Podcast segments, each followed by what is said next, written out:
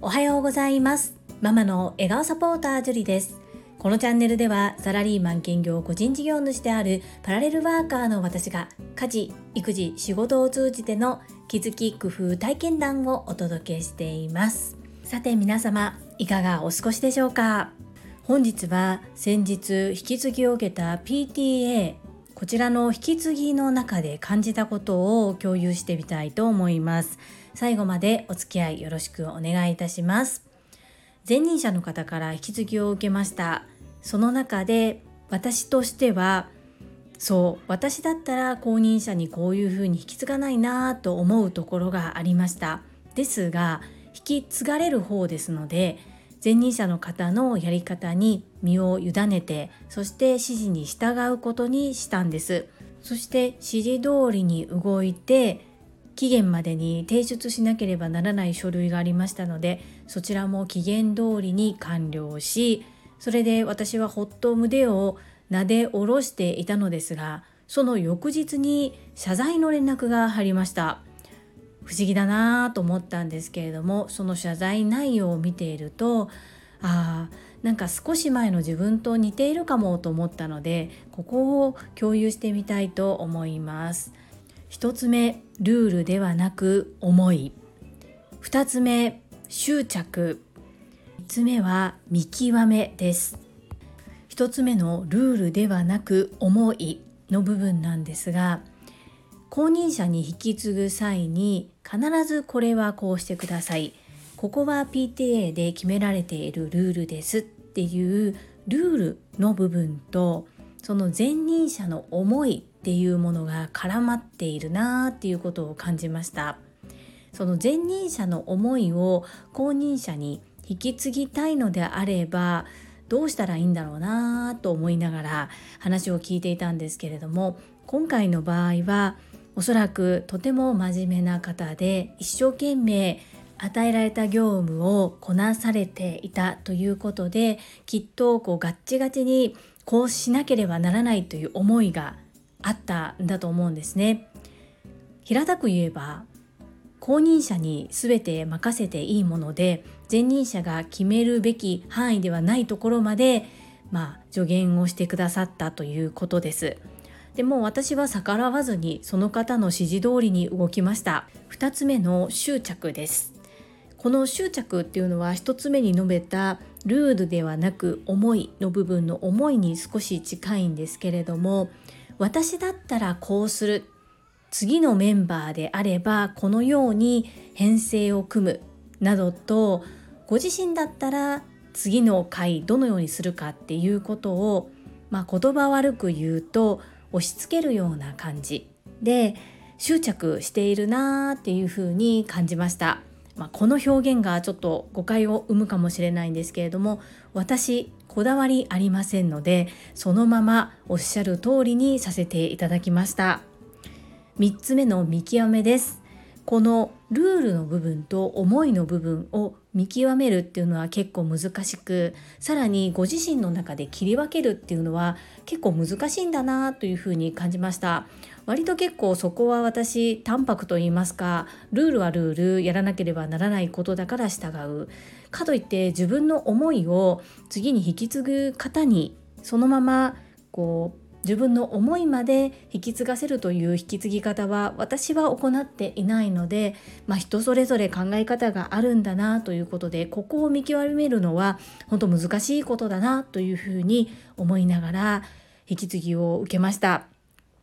例えば何か注意する時に自分の感情をぶつける方とただルールから逸脱しているからということで注意する方がいらっしゃいます。私ももしかしたら少し前まではルールそして自分の気持ちっていうものをミックスさせてしまっていた部分があるのではないかなということに今回改めて考えさせられる機会となりました。会社のルールは会社のルールそしてやらなければならないこと。はやらなければならないことそこに対して自分の気持ちを乗せるのか乗せないのかこうどこでどう割り切るのか。これってかなり難しい話なんですけれどもちょっと今回はそこがうまく整理できていなかったのかなというふうに思いました後から来た連絡には「すみません気分を害されていませんか?」後々考えたらあそこは私が言える範囲ではなく私が決めるところでもないのにもかかわらずいろいろと出しゃばったことを言ってしまって気分を害してしまっているのではないかと気になって連絡をさせていただきましたというような謝罪内容でした。確かに私もこの部分って後任者が決める部分じゃないの？というふうに思っていたはいたんですが先ほども申し上げた通り私にはこだわりが特になくそのようにした方がいいと前任者の方が思っておられて一生懸命それを伝えてくださるので、まあ、そのままかしこまりましたということでその状態にさせていただきました。しかも最初私にその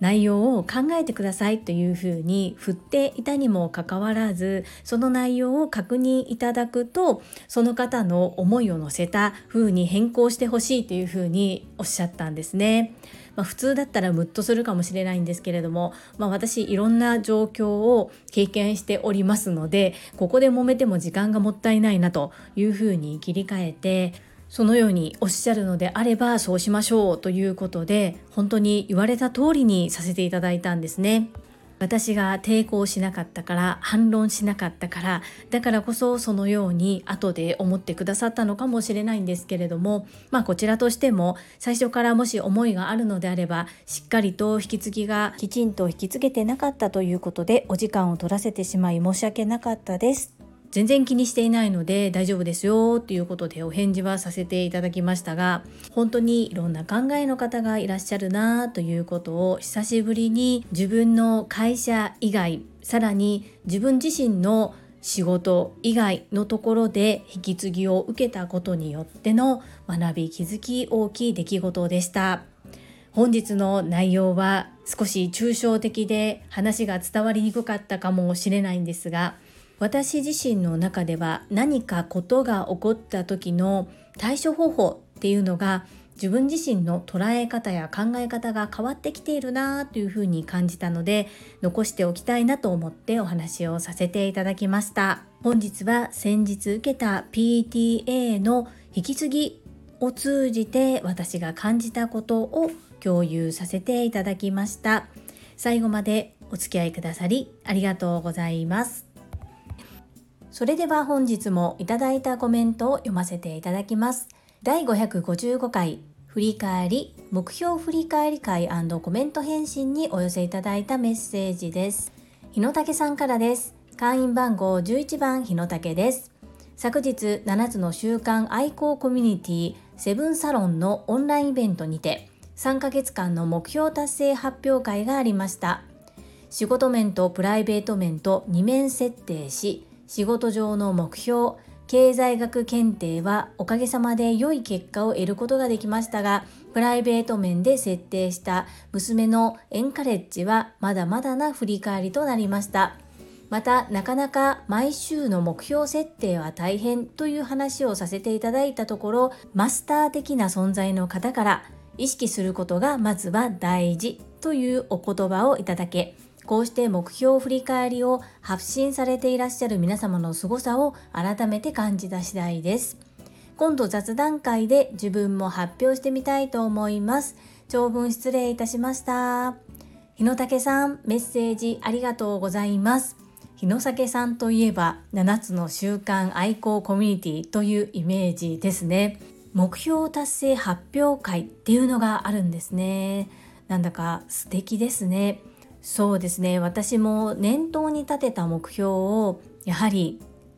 達成していきたいなそして進化成長している自分を少しずつでも確認しながら前へ前へ進んでいきたいなそんな風に思いながら週に一度振り返りを行っています。やはり振り返るとあこの1週間このことは何も着手していなかったとかいうことがものすごく見えます。なので自分で黙々書いているよりも自分の声で発信する方が改めてできていることとできていないことが明確にわかるなそして皆様の前で公言をするのでやらないといけない状況にちょっと負荷をかけて持ち込んでいるようなイメージもあります。ぜひぜひ日野武さんもやってみてください。とってもいいですよ。コメントレアキャラなんですけれども日野武さんそんな日野武さんにメッセージいただけて嬉しいです。ありがとうございます。そして先日配信400回記念でしたね。コメントをしそびれてしまったんですが心よりお祝い申し上げます。400回本当にすごいですね。おめでとうございます。続きまして ST のまみさんからです。ジュリさんおはようございます。会員番号19番の ST のまみです。昨日はデコ巻き寿司教室に参加させていただきましてありがとうございました。開始の15分前に買い出しを済ませ7分前にお米が竹のバタバタな中なんとか間に合ってほっとしました。TSL やトラファミリーの方々と集まれる場にもなっておりとても楽しいひとときを過ごすことができました。ふみ姉さん高尾さん高橋明さん越後屋さんご一緒させていただきありがとうございました。555回目のゾロ目配信おめでとうございます。祝クラッカークラッカークラッカー目標の振り返りが立てっぱなしで全然できていないので樹里さんを見習います。ST のまみさんメッセージありがとうございます。そして先日はデコ巻き寿司教室参加くださり本当にありがとうございます。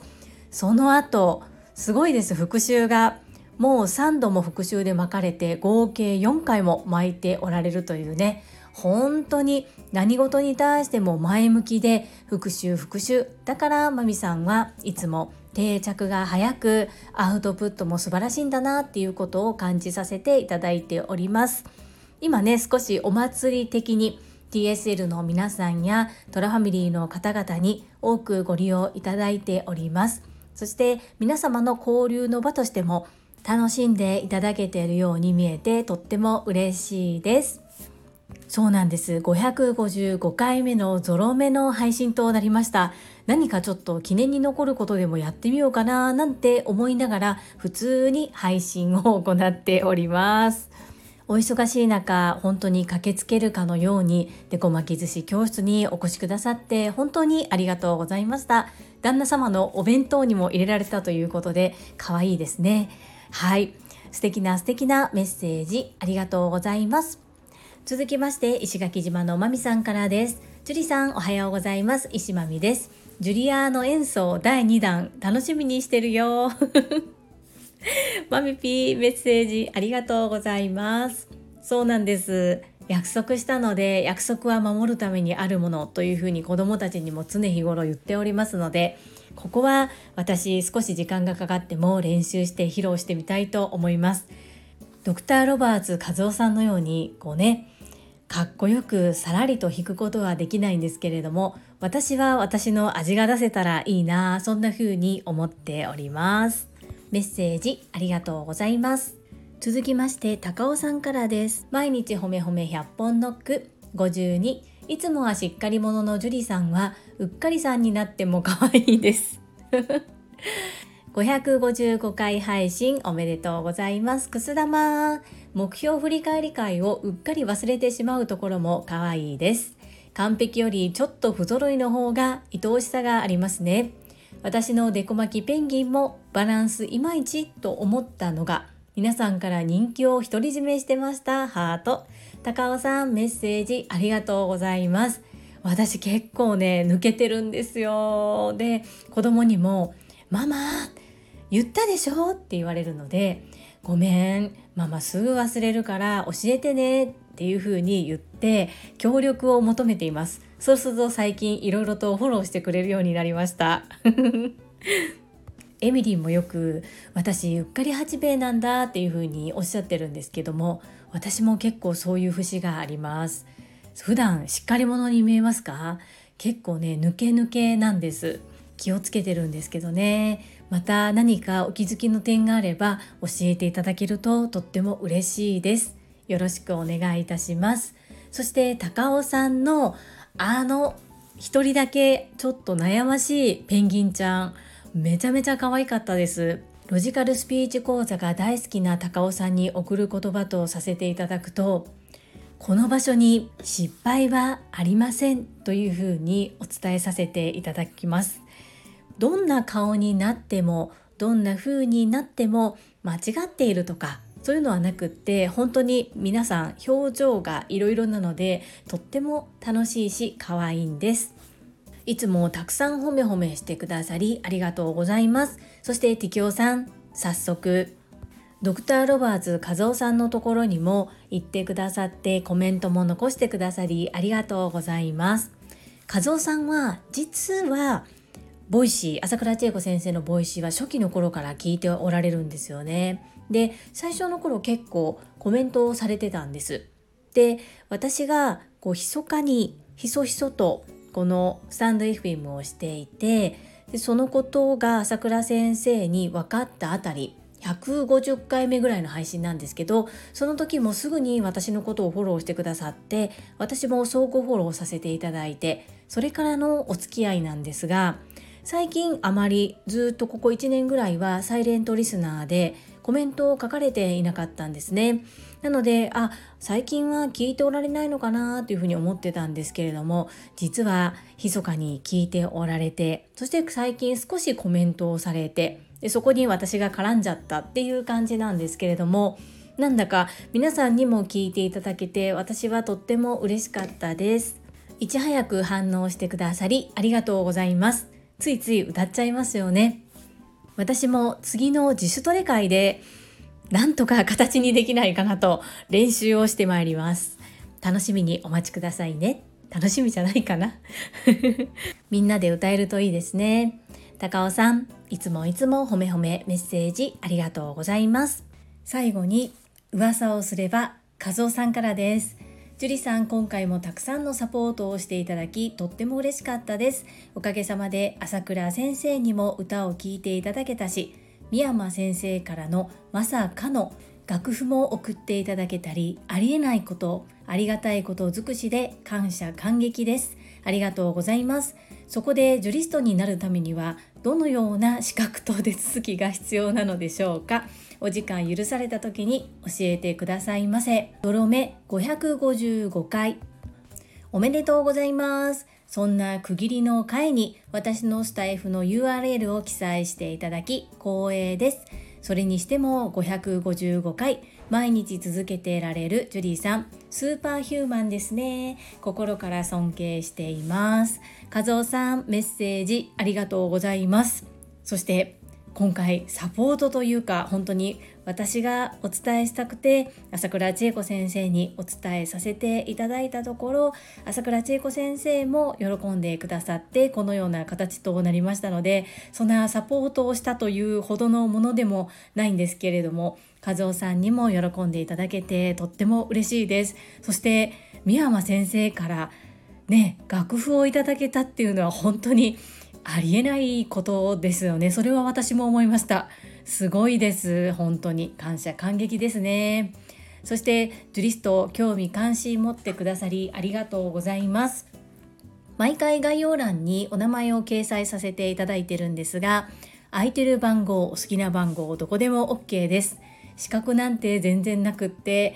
なりたいですとおっしゃっていただけたらすぐに裁判させていただきます。この後和夫さんと個別にやり取りをさせていただいて和夫さんのお好みの番号555番を裁判させていただきました。なんと私の555回目の配信にてご紹介をさせていただいたからということでとっても粋な計らいですね。和夫さんありがとうございます。どうぞお受け取りくださいませそして本日より概要欄に和夫さんのお名前を掲載させていただきます。ありがとうございます。そうなんです。555回目の配信でした。何かやろうかなとも思ったんですけれども、本当に私の中では夢を追いかける中の通過点です。なので、普通に配信をさせていただきました。皆様にすごいね、そんな風に言っていただけるんですが、ただただ毎日配信している状態でそして夢に向かって練習を積んでいるっていう感じなんですけれどもいつになるか分かりませんが Voicy のパーソナリティになる夢は諦めていませんのでもう何度落ちても何度落選してもずっとずっと挑戦し続けて夢を叶えます。和夫さんメッセージありがとうございます。そして和夫さんの昨日の配信ですね。TSL の応援歌を歌ってくださった次の配信でなんと三山聡先生の著書のご紹介をしてくださりその後に1年ぶりぐらいに音声でのコメント返信をしてくださっています。DSL の応援歌の方にコメントをくださった方を対象に返信されていますのでぜひぜひ皆様そちらも合わせてお聞きいただけると嬉しいです。どうぞよろしくお願いいたします。和夫さん最近はサイレントリスナーだったにもかかわらず表舞台に引っ張り出しちゃいました。ですが皆様本当に喜んでおられますのでこれで良かったのかなというふうに思っております。この度は素敵な歌を披露してくださりそして耳コピもありがとうございます。コードの件ははい昨日の配信をさせていただきました。少し練習し始めていたので修正していきます。和夫さんメッセージありがとうございます。はいいただいたメッセージは以上となります。皆様本日もたくさんのいいねやメッセージをいただきまして本当にありがとうございます。とっても励みになっておりますしものすごく嬉しいです。心より感謝申し上げます。最後に一つお知らせをさせてください。タレントのエンタメ忍者みやゆうさんの公式 YouTube チャンネルにて私の主催するお料理教室ジェリービーンズキッチンのオンラインレッスンの模様が公開されております。動画は約10分程度で事業紹介自己紹介もご覧いただける内容となっております。概要欄にリンクを貼らせていただきますのでぜひご覧くださいませ